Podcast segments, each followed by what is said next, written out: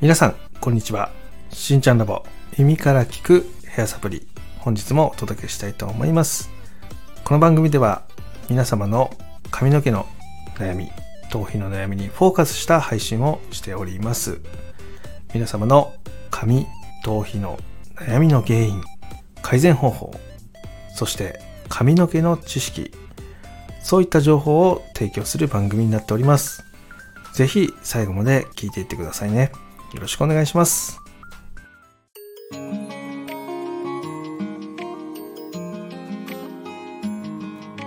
しんちゃんラボ。耳から聞くヘアサプリ。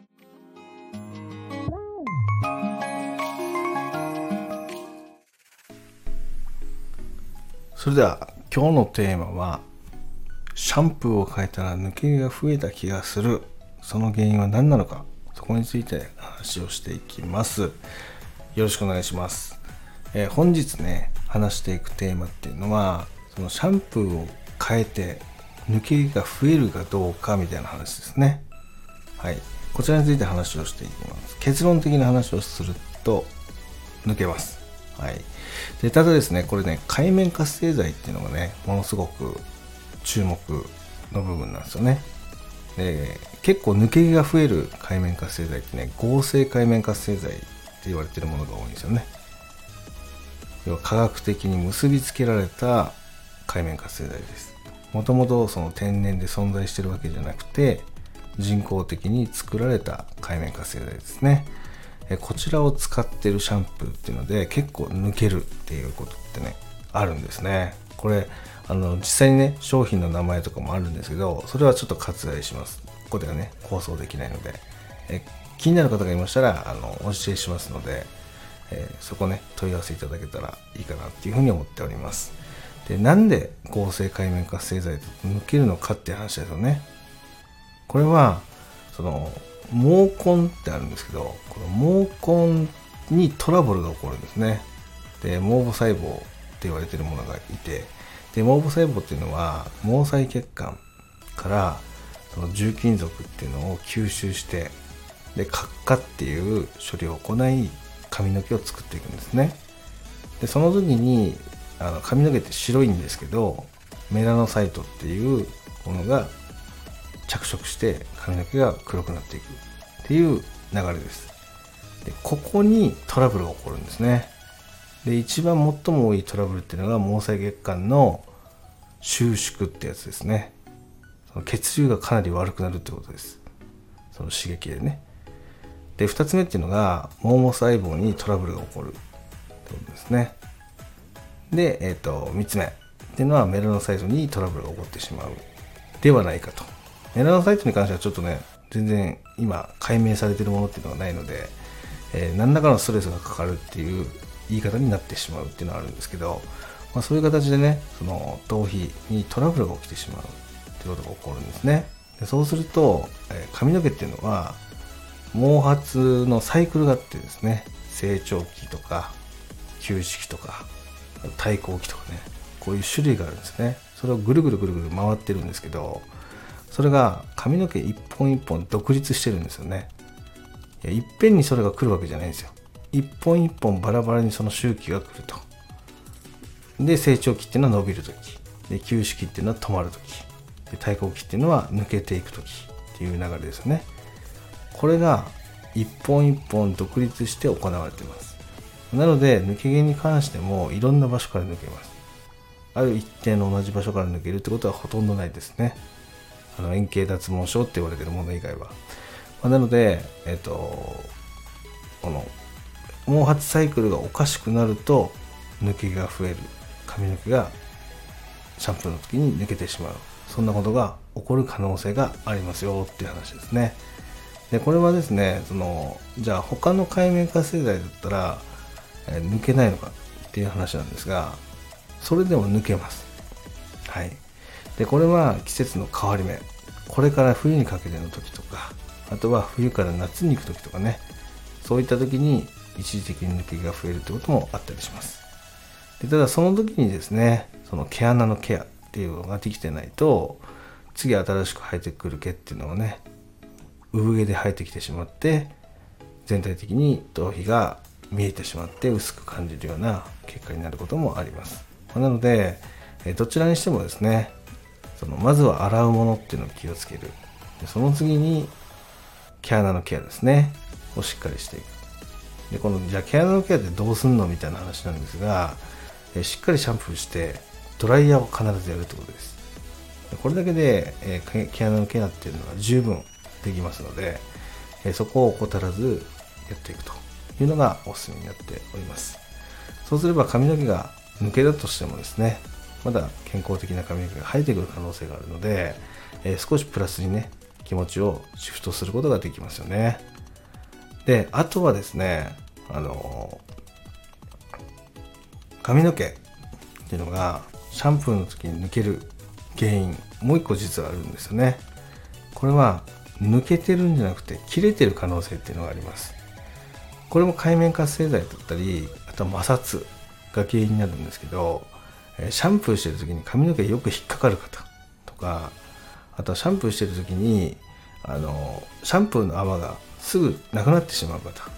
ていうのは髪の毛っていうのがね乾燥してる可能性があるんですね。で髪の毛って乾燥すると水分を吸っちゃうんですよ。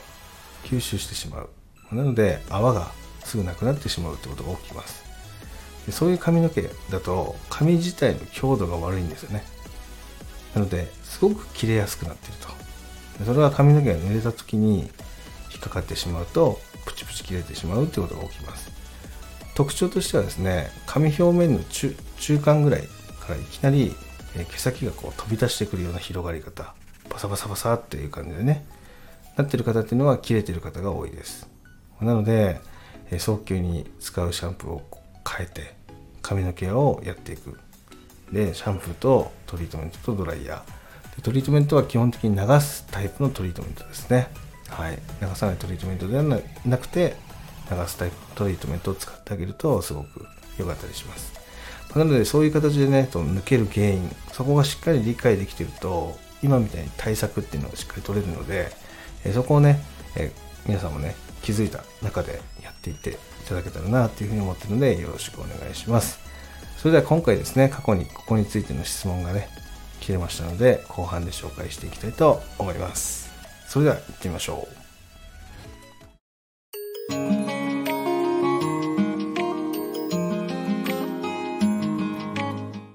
ちゃんラボ。耳から聞くヘアサプリ。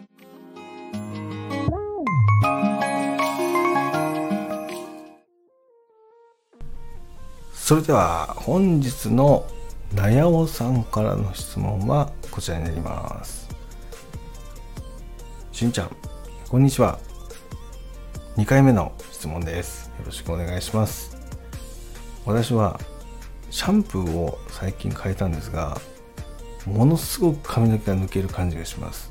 シャンプーの泡に髪の毛がいっぱいついてる。そういう形で毎日洗っております。このままいくとハゲるんじゃないかと心配になってます。それで連絡してみました。何か改善策や対応ができることがあれば教えてくださいっていうふうにね来てますね。ありがとうございます、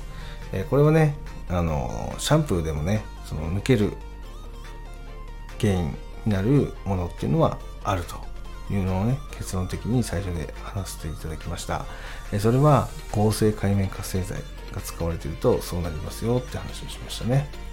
で界面活性剤っていろんな種類があるんですよね実は、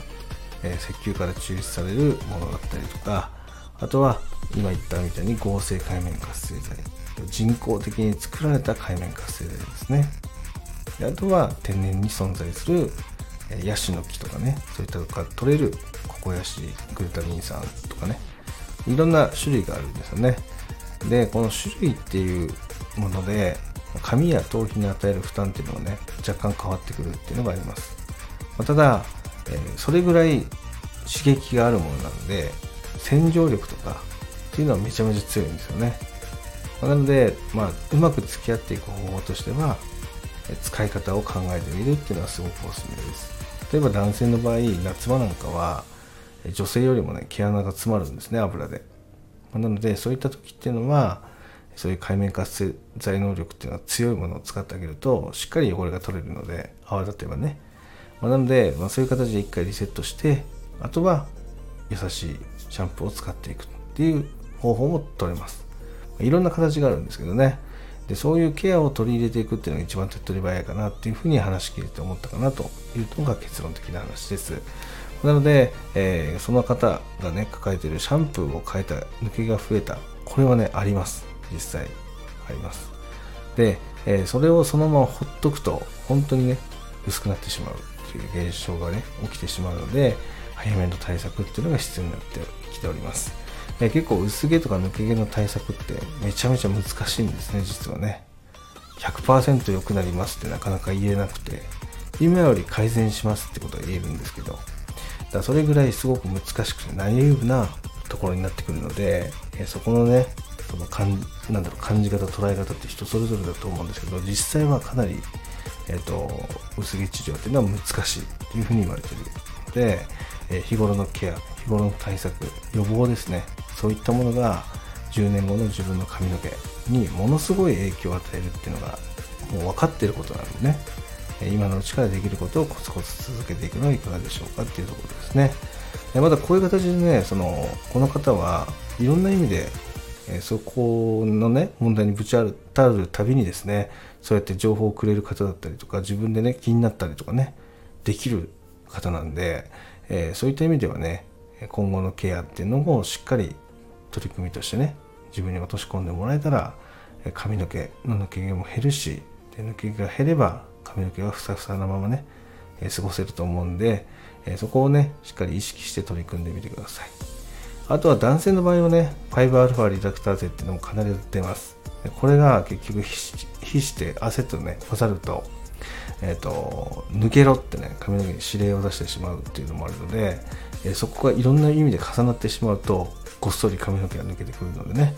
えー、普段のホームケアとシャンプーの見直しっていうのをしっかりやってみてください。あとドライヤーですね。ドライヤーも冒頭で言ったんですけど、えー、ドライヤーも実は抜け毛の原因だったりします。やらないより絶対やった方がいいですから、えー、面倒くさからずにね続けていってもらってでしっかりね髪を乾かしてから出かけていくってことをね習慣にしてみてはいかがでしょうかっていう話ですね。ということでね今日はこの辺で失礼したいと思います。本日もね最後まで聞いていただきありがとうございました。また紙とかのね疑問質問等があれば是非 DM または公式 LINE からですねお問い合わせいただけたらなというふうに思っております。ということで今日も最後まで聞いていただきありがとうございました。ではまた金曜日に。バイバイ。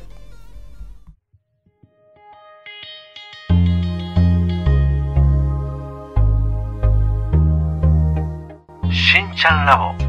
耳から聞くヘアサプリ